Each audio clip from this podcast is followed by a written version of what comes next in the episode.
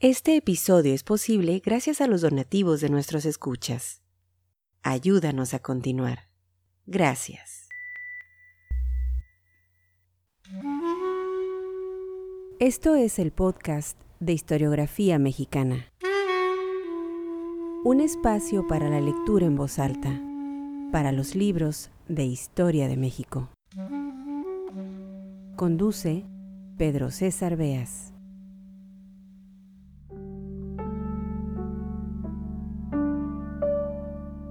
Bienvenidos al podcast Historiografía Mexicana.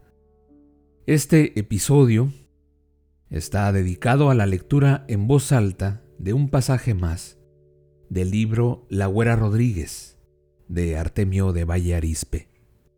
Ya en la entrega anterior, el episodio 73, se dio una introducción, una serie de comentarios respecto a esta obra, al autor y al fascinante personaje histórico de doña María Ignacia, la Güera Rodríguez.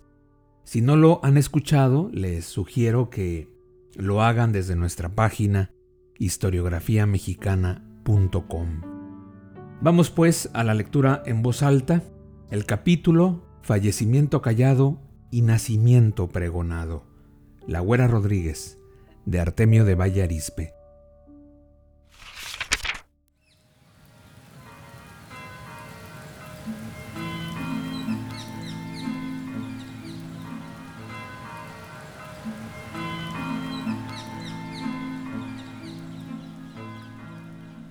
Cuando murió el marido de doña María Ignacia, don José Jerónimo López de Peralta de Villar, Villamil y Primo, tuvo esta dama una viudez deliciosa, sin estorbos. La pasaba muy a sus anchas, regaladamente cogiendo la flor del placer. Andaba como pisando rayos de luz y manojos de estrellas. No importábale nada ni nadie Solo iba en seguimiento de sus contentos y apetitos.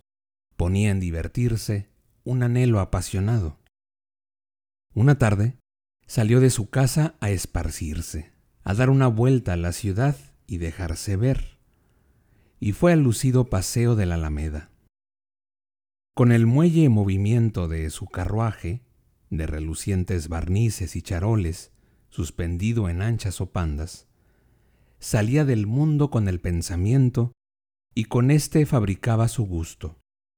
Traía dentro de sí algunas especies como intencionales de la felicidad próxima a llegarle, aunque este pensamiento tenía algo de quimera.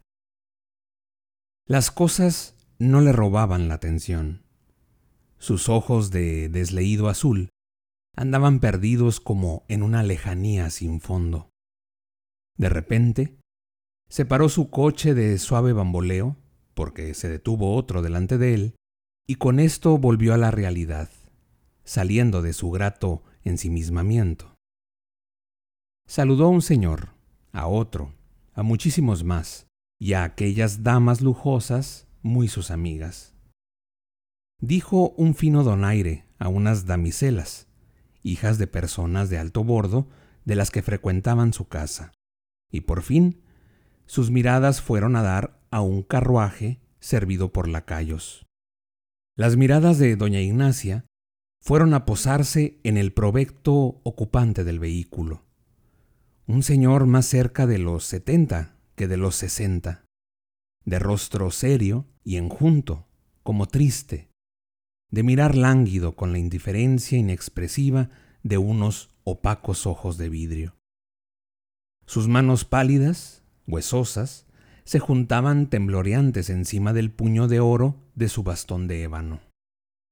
También el anciano señor, de lúcido carruaje, con cansada vaguedad, puso los ojos en la dama muy ataviada y compuesta, pero al verla, un repentino toque de viveza como que lo despertó, y tuvo un movimiento mosil que le irguió el busto y agrándole las pupilas con el embelesamiento salió de su lánguido abandono y no cabía de gozo y admiración ante aquel gentil portento, aunque ya lo conocía, pues ¿quién en México no conocía a la güera Rodríguez? Pero como aquella vez, no habíala contemplado nunca tan hermosa. Rimaba su belleza con la frescura del aire, con la transparente claridad de la tarde, con el lento cabeceo de las frondas, con las nubes, con el cielo, con el rumor que hacía el viento entre los árboles, con la música de la fuente. Sonrió la güera, y el caballero creyó que le habían echado por el rostro los pétalos de una rosa, y que por él resbalaban lentamente dejándole frescura e imponderable fragancia.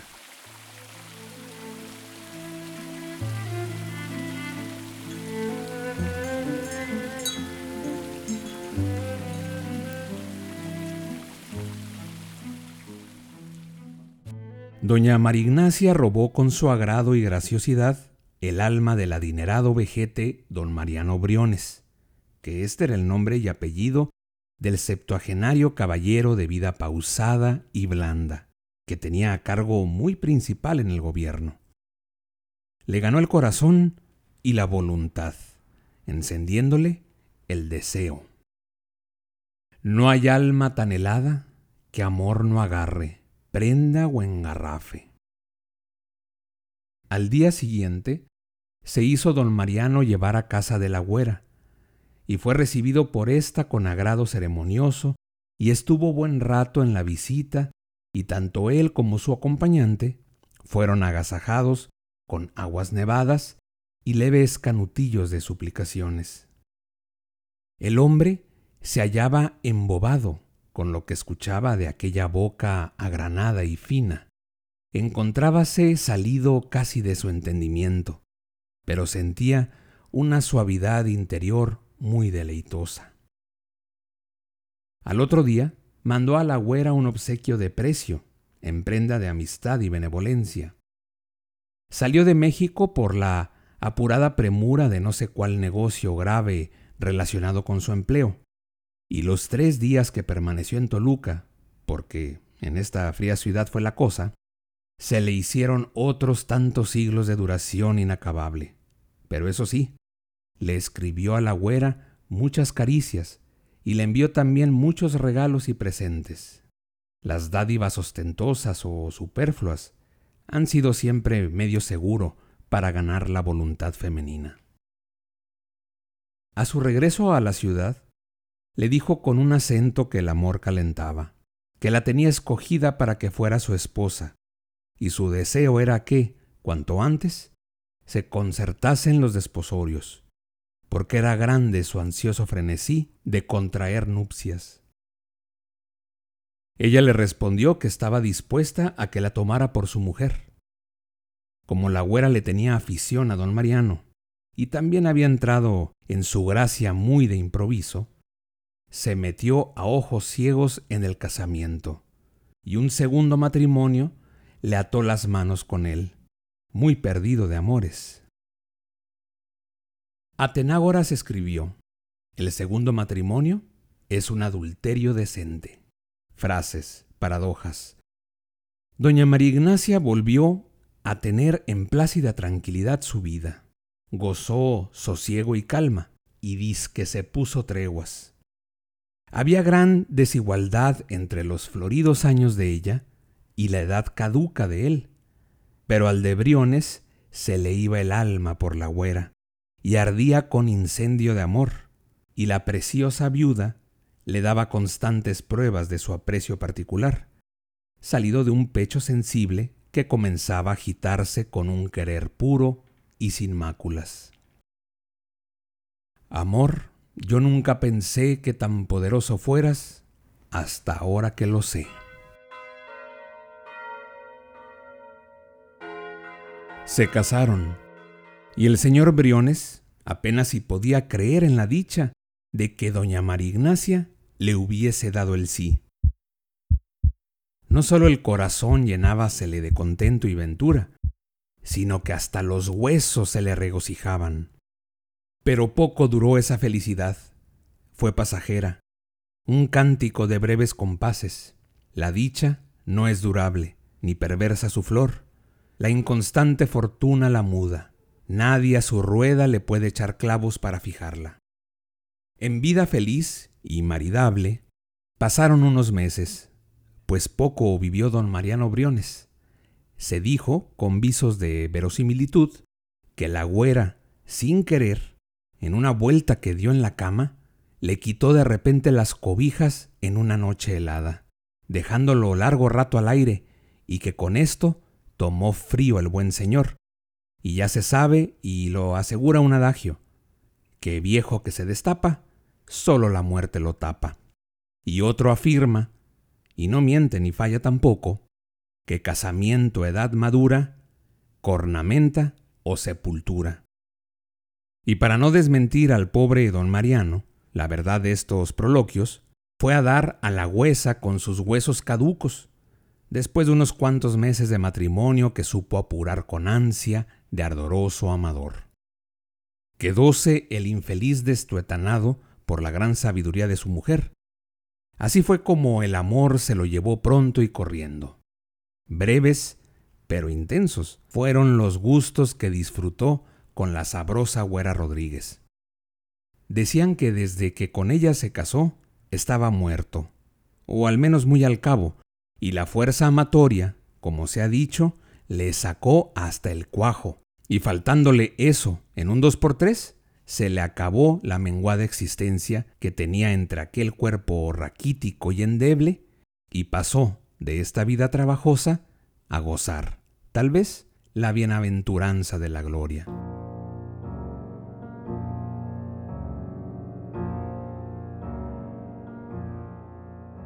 Doña Marignacia, poniendo vaga tristeza en su rostro, vistió ropas negras que cubría con luengo manto de viuda.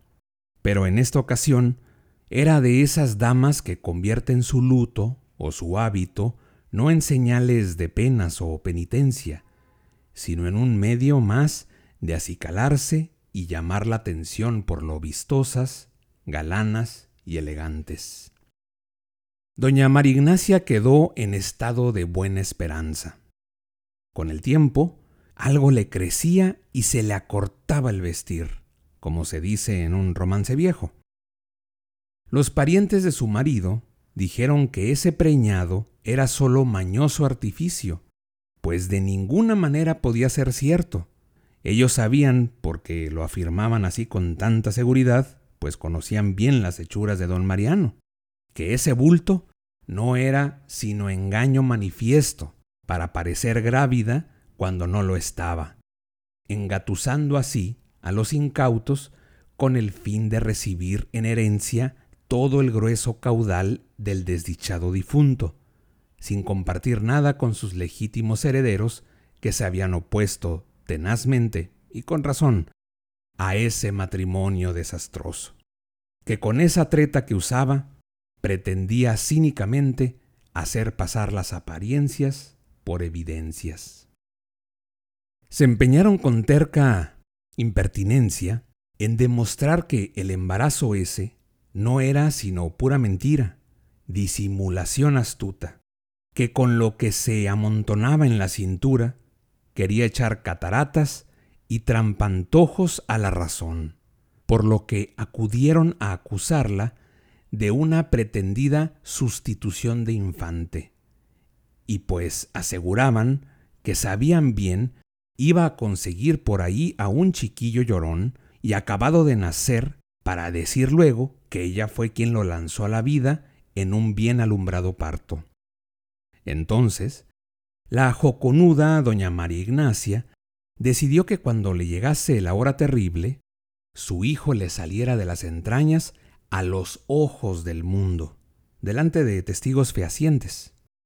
Pero el arduo suceso no llegó en el tiempo en el que lo esperaba, pues las mujeres, ya se sabe, aún las más listas en cuestiones numéricas, siempre pierden o equivocan esa clase de cuentas, que, se asegura, son las únicas que llevan, y un buen día de tanto se vino la cosa aquella muy deprisa, sin espera posible, y sin embargo, la endiantrada güera, sintiendo ya los fuertes dolores premonitorios del castigo bíblico, salió muy decidida y sosegada a la puerta de su casa, y soportando el espanto de esas dolencias atroces, como si fuese un torzón pasajero que alivia una taza de cocimiento de manzanilla, o como si tuviera las leves punzadas de una jaqueca baladí, que se quitan con un simple pocillo de chocolate caliente, hizo entrar en su residencia hasta seis señores que pasaban muy tranquilos por la calle,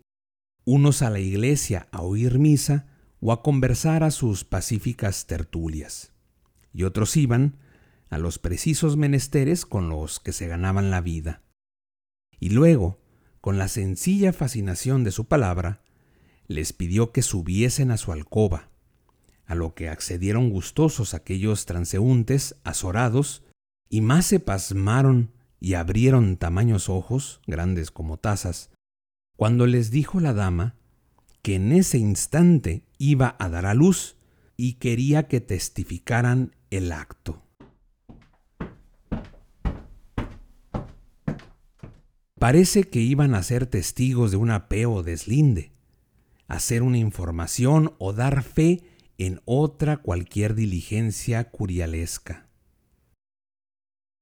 Turulatas estaban aquellas buenas personas.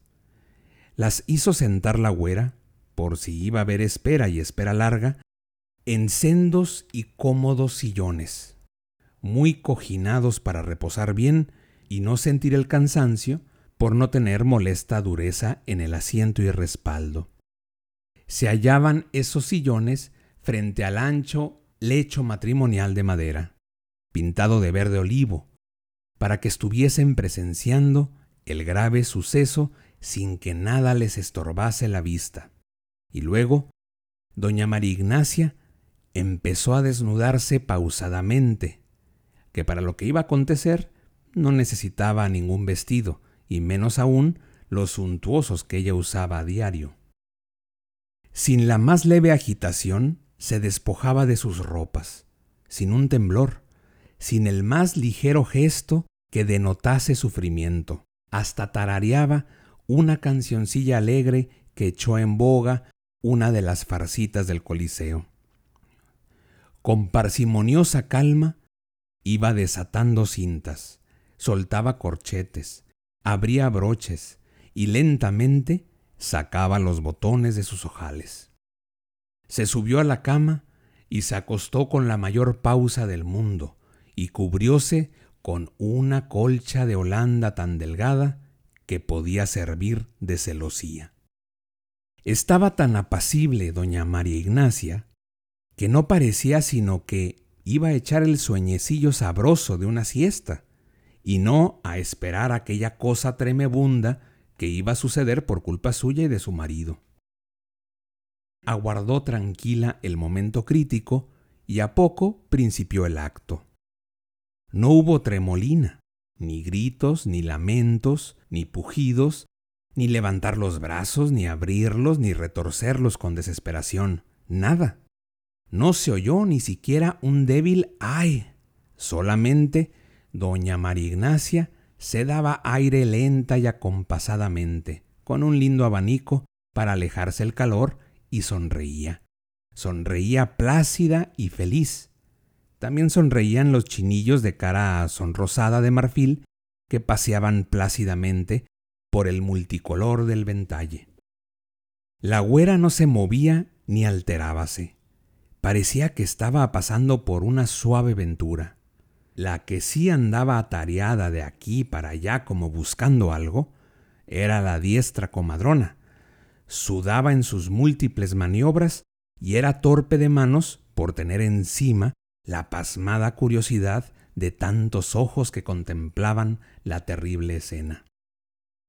La güera estaba en aquel trabajo riendo y burlándose, entre juego y burlas, tal y como lo afirman los puntuales historiadores que estaba en ese paso difícil doña Juana, después, con razón, llamada la loca, porque lo estaba de remate la enamorada señora.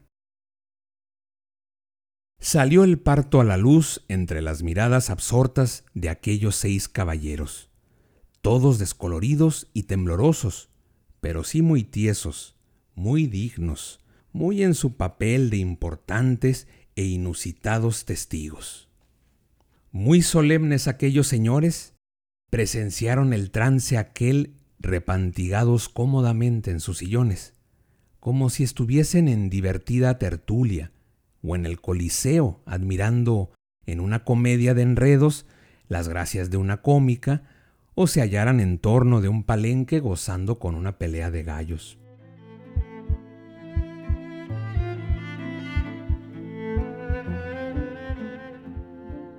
Fue una niña de las más hermosas que pudieran imaginarse, la que empezó a gozar de nueva vida. Doña María Ignacia regaló a los testigos con pasteles y una copa de buen vino claro y con lo que más valía, con el vistoso encanto de su conversación. Tomó ella también de ese vino oloroso para acompañar, llena de gusto, a sus agasajados, y todos ellos hicieron la razón, es decir, correspondieron a un brindis con otro igual a su salud. Cuando se marcharon estos señores, pidió un libro que hacía poco estaba leyendo, y con mucho interés reanudó su lectura. Con este nacimiento, chasqueó bien a los tontos parientes de su marido, a quienes le salió en blanco la esperanza o el tiro por la culata. Los envió para necios, Donosamente se burlaba de ellos y mezclaba el desdén con la risa. Tomó por vía de entretenimiento estas graciosas mofas, y los que se las oían decir soltaban la carcajada. Hablaba Bernardinas y echaba chiculíos, como dice el Estebanillo González, hombre de buen humor. Doña María Ignacia puso a la niña el bonito y en este caso simbólico nombre de Victoria, para conmemorar así a la muy grande que había tenido con sus porfiados contendientes. Esta niña a los pocos años salió de la vida.